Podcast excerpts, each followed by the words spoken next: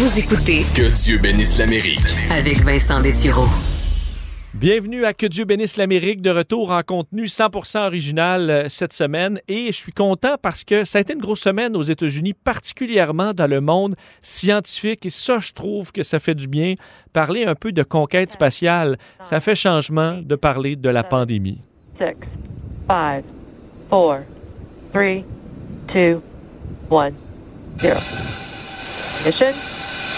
And liftoff. Godspeed, Endeavour, and Crew 2. Copy, one Alpha.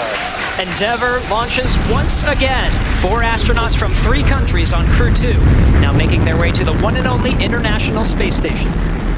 C'était euh, ce matin, on est vendredi, euh, au moment où on enregistre cette, euh, cette émission, et euh, dans le ciel de la Floride, c'est euh, illuminé la fusée euh, Falcon 9 de SpaceX vers la station spatiale, transportant un deuxième équipage, euh, donc, euh, de, faut dire, d'astronautes de trois pays différents, là, quatre astronautes, euh, Thomas Pesquet pour l'Agence spatiale européenne, des astronautes américains Shane Kimbrough, Megan McArthur et le japonais Akihiko Oshide, se sont donc lancés vers la station spatiale. C'est toujours assez important parce que, évidemment, ça montre le retour des États-Unis vers la conquête spatiale. Évidemment, ils y sont encore, mais pour lancer des astronautes, on avait dû faire confiance aux fusées Soyuz pendant de nombreuses années depuis la fin des navettes spatiales. Donc, c'est la deuxième mission avec succès. Une entreprise privée aussi, SpaceX, qui euh, collectionne les contrats euh, de fou. là. C'est succès après succès pour SpaceX qui viennent de s'entendre avec la NASA dans les derniers jours pour envoyer euh, un équipage sur la Lune, ni plus ni moins. Et euh, ben, deux autres premières et quand même dans les événements non négligeables au niveau scientifique. Ce deuxième vol de Ingenuity, donc évidemment, c'est des missions où euh, plusieurs pays du monde y travaillent, incluant le Canada. Il ne faut pas négliger la présence internationale, mais ça demeure des succès en grande partie américains, on va leur donner ça, Euh, et euh, le rover Perseverance qui a poursuivi ses succès avec entre autres le vol d'Ingenuity, donc ce micro-drone euh, sur, sur Mars qui a réussi son deuxième vol dans les derniers jours. Euh, bon, c'est des vols, on vire à gauche, on vire à droite, on se pose, c'est très court, mais sur une autre planète avec la distance, c'est vraiment incroyable ce que cette équipe est capable de faire. Et l'autre première, tout aussi fascinante, on a réussi à produire de l'oxygène sur Mars. Une première avec un petit appareil, le MOXIE, euh, qui euh, permet de chauffer le CO2, de défaire les molécules et d'en faire des molécules d'oxygène. On a réussi à en faire suffisamment pour respirer quelques minutes. Euh, évidemment, c'est pour prouver le concept, mais on dit que si on avait un modèle comme ça qui pèse une tonne, on serait capable d'alimenter une fusée en oxygène pour retourner vers la Terre. Alors évidemment, ça a plein, plein, plein euh, de possibilités si jamais l'homme veut y poser le pied, parce que ça empêche de transporter notre oxygène euh, pour toute la mission, euh, évidemment, faire le chemin pour rien vers Mars et aussi de pouvoir revenir vers la Terre sans transporter tout le combustible. Bref, c'est d'excellentes nouvelles. Ça fait quand même du bien. Plusieurs vont dire alors qu'on soulignait le jour de la Terre cette semaine, on pourrait aussi euh, mettre nos milliards à protéger la planète Terre au lieu d'aller retrouver une planète qui est, euh, ben, qui est déserte où il n'y a à peu près rien. Vous n'avez pas tort, mais la conquête spatiale, il y a quand même quelque chose de fascinant pour, l'humanité de poursuivre là-dedans. En tout cas pour moi, alors euh, félicitations pour ces nombreuses missions américaines réussies. We know just how critically important that is because scientists tell us that this is the decisive decade. This is the decade we must make decisions that will avoid the worst consequences of the climate crisis. Vous entendez euh, le président Biden. Évidemment, ça a été une semaine, euh, la semaine du jour de la Terre, où on a beaucoup parlé de, climat et euh, les grandes annonces concernant les objectifs des États-Unis, de plusieurs pays du monde. Vous avez vu Justin Trudeau qui annonçait les objectifs pour le Canada et Joe Biden qui se lance avec 50 à 52% d'objectifs de réduction de gaz à effet de serre d'ici 2030 par rapport au niveau de 2005. Elle disait, là, les signes sont indéniables, la science est indéniable, parlant des sécheresses, des feux de forêt, des vagues de chaleur, des ouragans, des conséquences sur euh, la santé publique. Alors, euh, va investir dans son plan d'infrastructure, dans des technologies vertes, entre autres, pour réduire la, dépendance des États-Unis aux euh, énergies fossiles. Euh, alors, on en parlera, manquez pas, plus tard dans l'émission de John Parizella, l'ancien, euh, fait qu'il est conseiller spécial pour la firme nationale et ancien délégué du Québec à New York.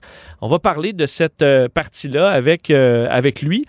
Mauvaise nouvelle, par contre, pour les gens, pour les Verts, parce que alors que le évidemment, le transport aérien, c'est pas arrêté, mais tout presque. On voyait les chiffres euh, au Canada entre, par rapport à mars l'an dernier ou février l'an dernier et mars-avril cette année, c'était des chutes de 95-98% dépendamment des destinations. Mais sachez qu'aux États-Unis, on donnait le bilan de certaines compagnies aériennes dans les dernières heures. Et ça s'améliore, ça repart. Entre autres, on dit les réservations aux États-Unis pour voyager beaucoup à l'intérieur des États-Unis, un peu les Caraïbes, euh, Amérique latine. On commence à avoir un rebond des réservations. Les Américains qui se font vacciner en masse et qui ont très hâte de reprendre les voyages. Et on le voit chez les compagnies aériennes. Ça recommence tranquillement. Par contre, pour vous montrer à quel point ça coûte cher aux compagnies aériennes, euh, la compagnie American euh, évidemment Airlines, qui disait présentement perdre, fait pour le mois de mars, les chiffres les plus frais, on perdait 4 millions de dollars par jour. Et ça, c'était des bonnes nouvelles. Seulement 4 millions de dollars par jour, euh, parce que le, sur le trimestre moyen, donc depuis le début de l'année, la moyenne, c'était 27 millions de dollars par jour évidemment, garder les, euh, les, avions en état de vol, euh, la mécanique, le personnel, c'est vraiment, euh, c'est vraiment horrible la quantité d'argent que perdent les compagnies aériennes. pour le premier trimestre, American, c'est 1,2 milliard, United, c'est 1,4, Delta, 1,2 milliard. Alors, c'est vraiment des quantités d'argent incroyables. Alors, on est bien content de voir que ça pourra reprendre peut-être aux États-Unis tranquillement. Beaucoup d'incertitudes, par contre, à l'international. Je vous parlais de voyages surtout à l'intérieur des États-Unis Caraïbes, Amérique latine, pas trop loin. Dans le monde, ben, ça va dépendre de l'épidémiologie, de l'ouverture des frontières.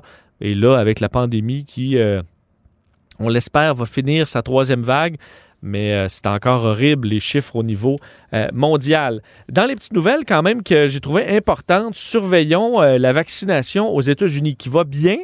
on sait, on a atteint dans les 200 millions de vaccins donnés mais ça ralentit. Et c'est quand même une donnée importante pour nous au Canada. Euh, pourquoi? Je vous l'explique. D'un, euh, quand je parle de ralentissement, la dernière semaine par rapport à la semaine précédente, 11% de moins de vaccins donnés en sept jours. Euh, alors que la machine devrait rouler. Les, les, Américains ont des vaccins tant qu'ils en veulent. Pourquoi donc ça ralentit? Parce qu'on trouve moins d'Américains prêts à se faire vacciner. Par contre, il est supposé en rester encore beaucoup. Là. N'importe quel adulte aux États-Unis peut aller se faire vacciner gratuitement. Et là, plusieurs États euh, refusent des livraisons de vaccins parce qu'ils n'en ont plus besoin. La Louisiane, entre autres, a refusé certaines euh, boîtes de vaccins dans les dernières heures. Euh, on dit les trois quarts des counties au Kansas ont retourné des euh, arrivages de vaccins dans le dernier mois parce qu'ils euh, ne trouvent pas preneur. Au Mississippi, on a tout simplement demandé au gouvernement d'en envoyer des plus petites boîtes parce qu'on euh, ne trouve pas assez de gens pour pouvoir les recevoir. Un peu déprimant parce qu'il reste encore une bonne moitié d'Américains à vacciner en première dose. Alors de déjà ralentir, c'est un peu inquiétant. Il faut dire que si tu as la moitié des Américains vaccinés et que tu as les la moitié de l'autre moitié qui a eu la COVID, parce que les Américains ont eu pas mal de COVID, t'approches quand même une certaine immunité. On le voit d'ailleurs dans les chiffres aux États-Unis qui sont, euh, sont pas si mal par rapport à la COVID. Donc, la bonne nouvelle pour nous, c'est que les États-Unis, clairement, sont sur le bord d'avoir beaucoup trop de vaccins et de devoir l'envoyer à l'international. Évidemment, au Canada, on est là avec nos yeux piteux puis notre petit chapeau en disant S'il vous plaît, M. Biden, envoyez-nous des vaccins. Euh, ben, ça arrivera. On sait que Joe Biden a parlé avec Justin Trudeau dans les derniers jours. Ils ont parlé de ça, des vaccins qui pourraient être envoyés au pays.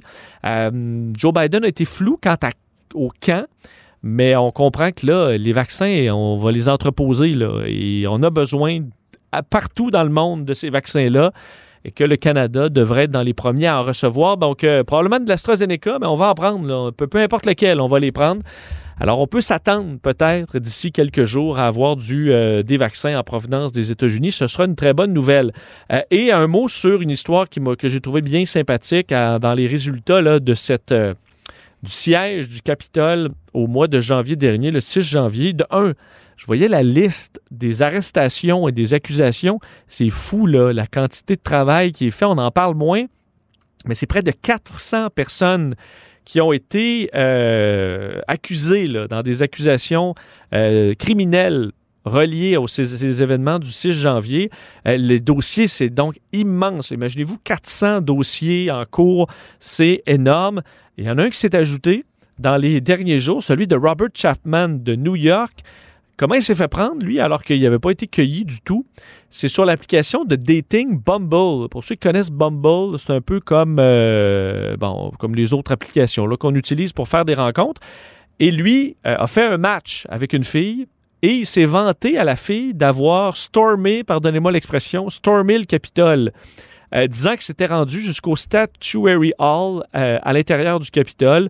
L'autre usager de Bumble, de l'autre côté, lui a dit Ouais, ben, on n'est clairement pas un match et a tout simplement envoyé la capture d'écran au FBI. Le FBI qui a pris la capture d'écran, parfait, c'est qui ce gars-là? ont pris son visage, ont retrouvé le même visage dans les images du Capitole. Euh, Lui-même s'était vanté d'être en direction du Capitole sur Facebook. Eh bien, il s'est fait cueillir et fait face à au moins quatre chefs d'accusation euh, devant les tribunaux en ce moment. Il faut dire, oui, plusieurs se vantaient sur les réseaux sociaux. Ça a coûté cher parce que dans des douzaines et des douzaines de cas, on dit que les gens se sont fait cueillir à cause de leurs publications sur Facebook, sur Twitter, sur TikTok, sur Parler, euh, Snapchat et tous les autres. Et là, maintenant, c'est ajouté Bumble.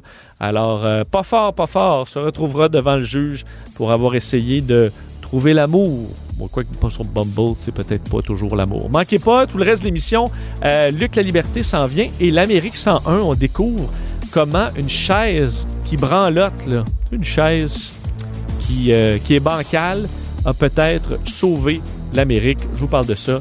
Dans l'Amérique 101, manquez pas ça.